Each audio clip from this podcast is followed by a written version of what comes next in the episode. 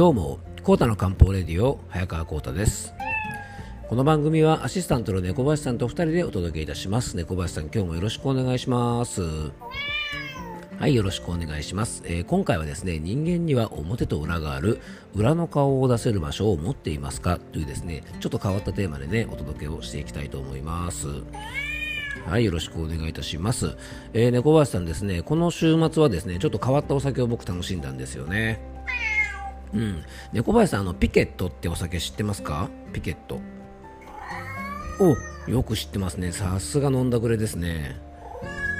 飲んだくれってね、飲んだくれじゃないって、まあそうですね。はい。あの、ちょっと言い過ぎましたね。あの、皆さんもね、ピケットってお酒ご存知でしょうか？実はですね、あの、ピケットというのは、えーワインの搾りかすに水を加えて再発酵して作ったですね、低アルコールの、まあ、スパークリングワインなんですね、実は。でワインの,、ね、あの作るのはまあブドウの果汁なんですが実はねそのまあ搾りかすを使うということであのフランスのワイナリーで伝統的に親しまれてきた飲み物なんですね。最近ですね、まあ、いわゆるあの SDGs の、ね、取り組みとしてあの、ね、ワインの生産に出てくる副産物を活用できないかということで、えー結構山梨県内で、ね、このピケットというのを作るのがあの注目されてるんですね。でね、あのこれどこでも買えるわけではなくてですねなかなかあの、ね、こうまだ売ってるお店が少ないんですが、まあ、僕が、ね、いつもあのお酒を買いに行く僕のお店の近所にあるですね、えー専門の酒屋さん山梨県産のワインとかですね、まあ、いろいろそういうね地元のあのちょっとこだわったお酒とか、まあ、他の地域の、ね、とこでもちょっとこだわりのものを置いてるですね専門店の、ね、酒屋さんがあるんですけどもそこに前ねあのちょっとビール買いた時にですねえっと早川さんこれいいですよなんて言ってねあのちょっと勧めてもらって飲み飲んだらですねですねめちゃくちゃうまくてですね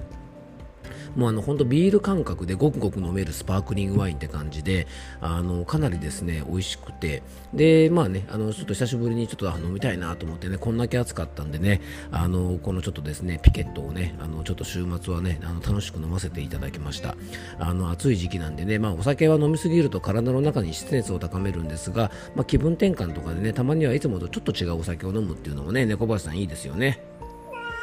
うんまあ、猫林さんもねいつもねいいチコの炭酸割りとかね二階堂とかばっか飲んでないでたまにはねこういうのをちょっと飲んでみるといいんじゃないですか？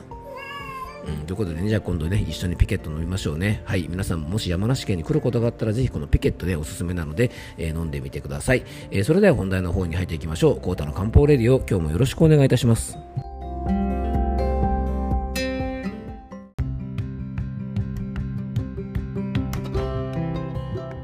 ということでね、今日の本題の方に入っていきましょう。えっと、ね、冒頭ちょっとご紹介したピケットなんですが、えっと、僕のね、インスタとかね、多分ツイッターとかでもね、上がってると思いますので、えっと、ちょっと SNS の方をね、見ていただくと、まあ、どんなお酒かというのがよくわかると思いますのでね、あの、よかったら覗いてみてください。はい。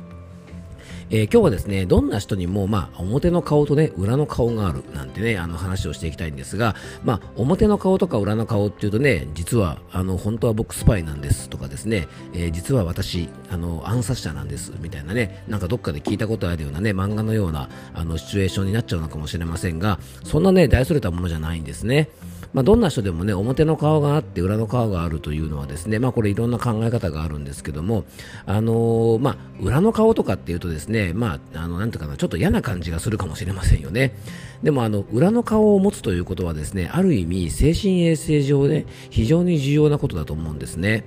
で、これはね、どんな人にも裏の顔というのは実はあるんですね。要は裏の顔というのは表には見せていない顔のことなんですね。はい。で、うん、なんだろう、こうね、うん、世の中にいる立派な方、例えばアレクサンダー大王だろうが、諸葛亮孔明だろうが、ナイチンゲールでもね、リンカーンでも、孔子でも、まあ、カーネル・サンダースでもですね、まあ、カーネル・サンダースはどっちでもいいか、えーなんですが、まあ、どんなに素晴らしい方でもですね、表の顔というのは、いわゆる周りの人に見せられる姿のことを指すと言います。で、このね、表も当然人によって違いがあります。そして、裏は人にはね、本来見せたくない姿とか考え方なんですね。いわゆる一般的にはネガティブなものを指すと、えー思います。はい。それはね、えっ、と、妬みであったり、怒りであったり、様々な欲求とか欲望も裏に入るので、基本的にはですね、そういうものをみんな隠そうとするんですね。でも僕らはそんな人の裏の面を結構見たがったりするので裏をさらけ出すことで結構人気が出たりとか笑いを取れたりするんですね。で特にそれをね活用しているのがお笑いだと思うんですね。お笑いはですねこの裏をちらっと見せたりとか裏を全開に出すことで結構笑いに変わることが多いんですね。で例えばねあのコントなんかですごくがめつい人の様子を見せたりすると結構笑いにつながったりとかなんかね欲望とか丸出しの人に接したりする姿とかはすごく面白く見えますよね。あのよくモニタリングってねなんかテレビ番組ありますよね。ああいう風にその人の様子を見てその人の本性がむき出しになった瞬間を見て思わず笑っちゃうっていうねそういう番組を見るとねあの裏が笑いになるということがよくわかると思います。でこれはね今のお笑いがそうってわけではなくて落語とか狂言なんかはねまさにあのこの裏の顔を笑いにしているね典型的なものじゃないかなと思うので古典的な笑いもですねほとんどがこの裏を見せることで笑いに変えていると思うんですねで、様々な発信をしている方もですね、この裏の部分を見せることで結構人気が出ることがよくあります。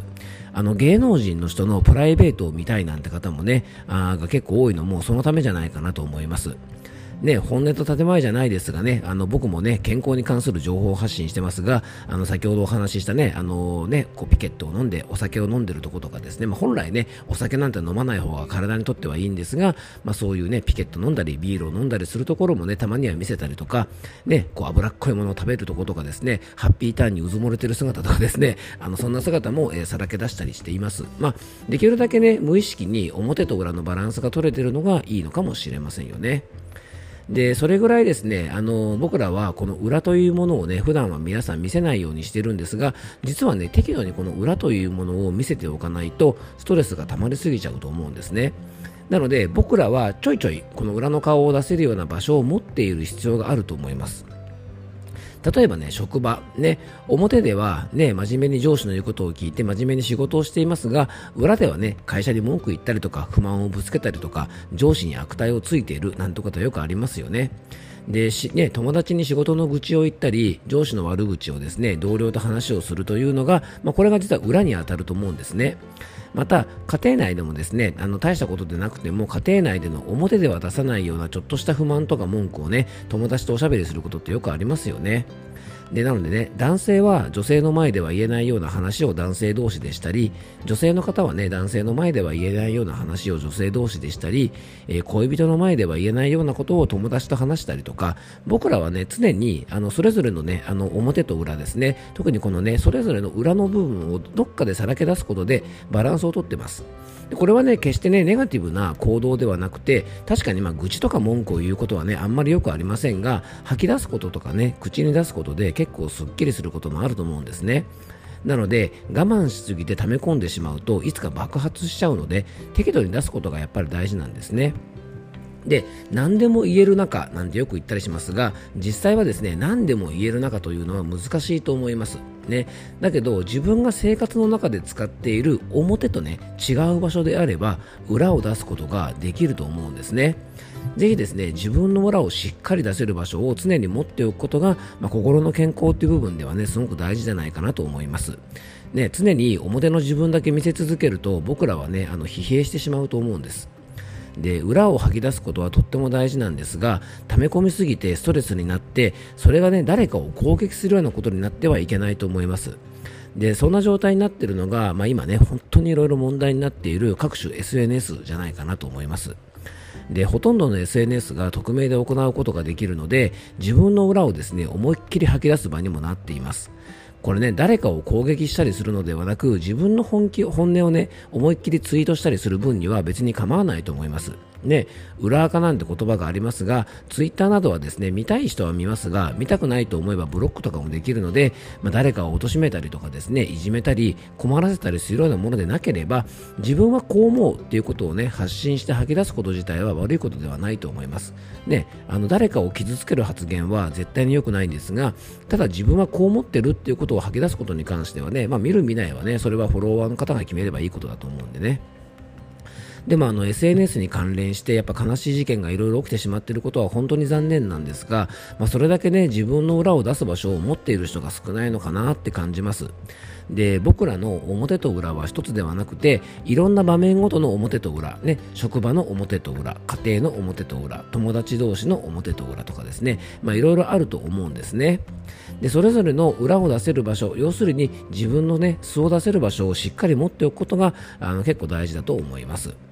えー、冒頭ですね、ちょっとお酒を飲む話をしたんですが、このお酒を飲んだ時にね、この裏が出ちゃう人結構いますよね。あの、普段真面目な人がですね、お酒に酔っ払うとね、表現するなんて場面たまには見かけますが、まあ、これはこれで結構困ったもんなんですよね。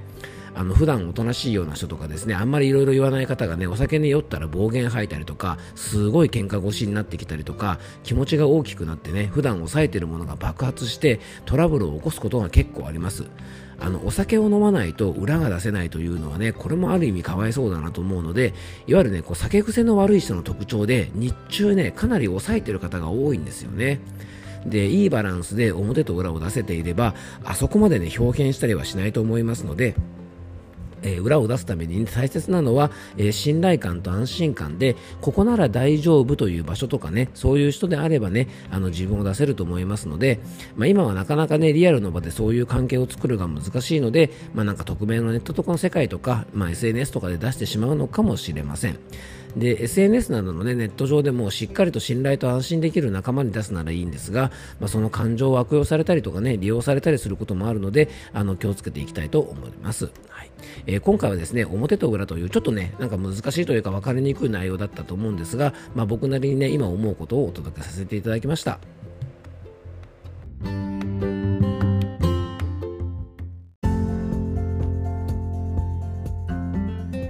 ということでね、今日は、えー、人間には表と裏があるということでね、まあ、裏の顔をちゃんと出せる場所をそれぞれ持っておきましょうねなんてお話をさせてもらいました。猫林さんは裏の顔とかあるんですかね？